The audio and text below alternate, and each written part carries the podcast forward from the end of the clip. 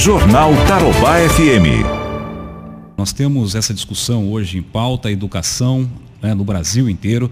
E para tratar desse assunto, nós convidamos a secretária de Educação aqui do município de Londrina, a Maria Tereza Pascoal de Moraes. Maria Tereza, muito bom dia, um prazer te receber aqui na Rádio Tarobá. Bom dia, eu que agradeço a oportunidade de vir aqui nesse dia falar com vocês, principalmente sobre tudo isso que está acontecendo. Maria Tereza, o prefeito Marcelo Bellinati, então, ele prorrogou essa suspensão das aulas até o dia 31, não é? Por que, que foi tomada essa medida, Maria Tereza?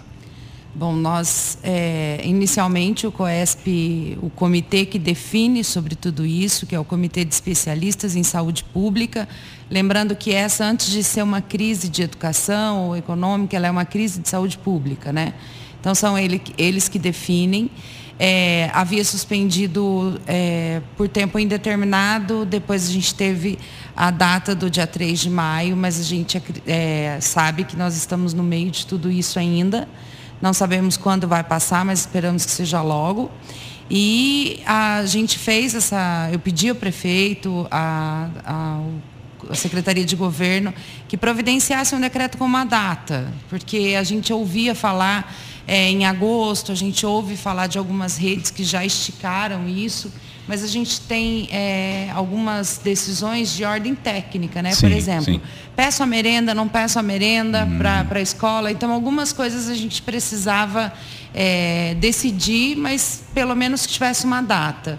Eu acho que foi bem importante o prefeito atender essa reivindicação de todas as famílias e de todo mundo, porque nesse momento eu particularmente não, eu teria muito medo de voltar. de voltar. De voltar como professora. É, se tivesse um filho, provavelmente não mandaria para a escola agora. Uhum. É muito apavorante isso. Ô Maria Tereza, como que está sendo feita essa distribuição da merenda? Eu me lembro que quando vocês anunciaram isso lá no começo, né? É, os, os, próprios professores, os servidores da educação estavam voluntariamente levando, né? Até as crianças mais, as famílias mais carentes. Isso está funcionando ainda? Como é que está isso? Nós fizemos a primeira entrega de alimentação escolar com o que a gente tinha no estoque. Uhum. E os professores, os diretores ainda estavam na, nas escolas, foi no último dia de suspensão, dia 20, uhum. e eles providenciaram esses kits, separaram e fizeram a entrega para os alunos. Agora, é, na semana passada, a gente fez uma entrega de cestas básicas, aí nós compramos as cestas básicas prontas e entregamos nas escolas e os diretores chamaram os pais dos alunos que estão cadastrados no, em programas de assistência social e eles receberam essas cestas aí, foram pelo menos 11 mil famílias beneficiadas a semana passada com cestas básicas a partir dos critérios da assistência social. Uhum. E caso essa é, suspensão perdure aí, provavelmente nós faremos uma nova entrega. Maria Tereza, a gente sabe que o prejuízo é muito grande para todos, né? Do, do, ponto de vista econômico, do ponto de vista da saúde, enfim. Mas do ponto de vista é, pedagógico, você vê um, um atraso, uma, essa descontinuidade, ela provoca um, um atraso ou é possível recuperar o prejuízo diferente de outros setores, onde a gente não consegue é, recuperar o prejuízo, né? Mas na educação dá para correr atrás, ainda que de uma forma é, atrasada? Bom, é, não existe, eu ouvi isso do presidente da OCDE, que não existe uma solução boa nem ótima nesse caso.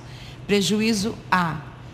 O que importa, o que vale para nós, eu acho que todos os professores que estão me ouvindo, os pais principalmente, devem estar pensando assim, o que, o que mais, o mais importante é a escola funcionando. Escola com aluno, escola com merenda, escola com professor, todo mundo junto. É, e isso não tem. A gente não sabe por quanto tempo, já faz tempo demais que nós estamos sem aula, mais do que umas, um período de férias, por exemplo. É, e existe sim um prejuízo. Nós estamos tentando minimizar esse prejuízo com as atividades que a gente tem encaminhado para casa. Nós fizemos uma nova rodada de, entre... de entrega de atividades essa semana para os alunos, principalmente do primeiro ao quinto ano. Uhum. É, que estão em fase de alfabetização. Imagine, né? As crianças começaram o ano aprendendo a ler e escrever com todo aquele gás, aí veio a pandemia e suspendeu tudo. Então a gente está conectada com as famílias e não conectada de uma forma é, é, só eletrônica, conectada de afeto. É os professores estão nos surpreendendo, as famílias estão nos surpreendendo com o engajamento. Esse é o momento que não dá para ir para a escola, então a gente tem que fazer alguma coisa dentro de casa e as famílias abraçaram essa ideia, a gente está mandando todas as orientações. Essa semana a gente fez uma pesquisa com os pais, ela fica aberta até domingo, é um formulário na internet. E nós já tivemos pelo menos 20 mil pais respondendo. Nós que estamos bom. muito animados com isso, porque a gente quer entender. É um feedback? Isso, é um feedback. A gente quer saber se a gente está mandando muita lição, se a gente está mandando pouca lição, se essa lição está fácil, se essa lição está difícil. Olha só. É, como é que nós vamos. Nós estamos avaliando no meio do processo. A gente quer ouvir as mães, entender como a gente pode melhorar tudo isso. Lembrando que a melhor solução é todo mundo dentro da escola, mas isso não é possível agora. Então vamos encontrar um jeito, eu acho que a escola brasileira, a escola no mundo, que é essa instituição que existe há tanto tempo, é, tem provado que pode ser que os alunos não possam vir até nós, mas nós vamos tentar ir até eles. Tá certo. Maria Tereza, então você praticamente já respondeu essa questão da petição, né?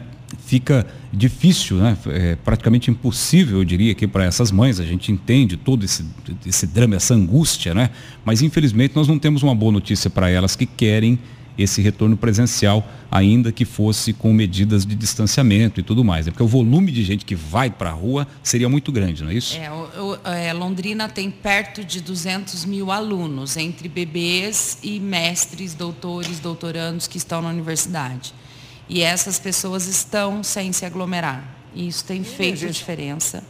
É, pesqui, uma pesquisa científica é, publicada ontem diz que a não ter aula, fechar escolas, impacta de 40% a 60% no índice de isolamento social. Uhum. Então, isso é relevante. As pessoas. Londrina tem. Todos os dias eu tenho muita fé em Deus, então todos os dias eu tenho pedido muito por essa cidade. Eu acho que nós estamos no caminho certo. Confio muito no que o prefeito Marcelo Bellinati tem feito.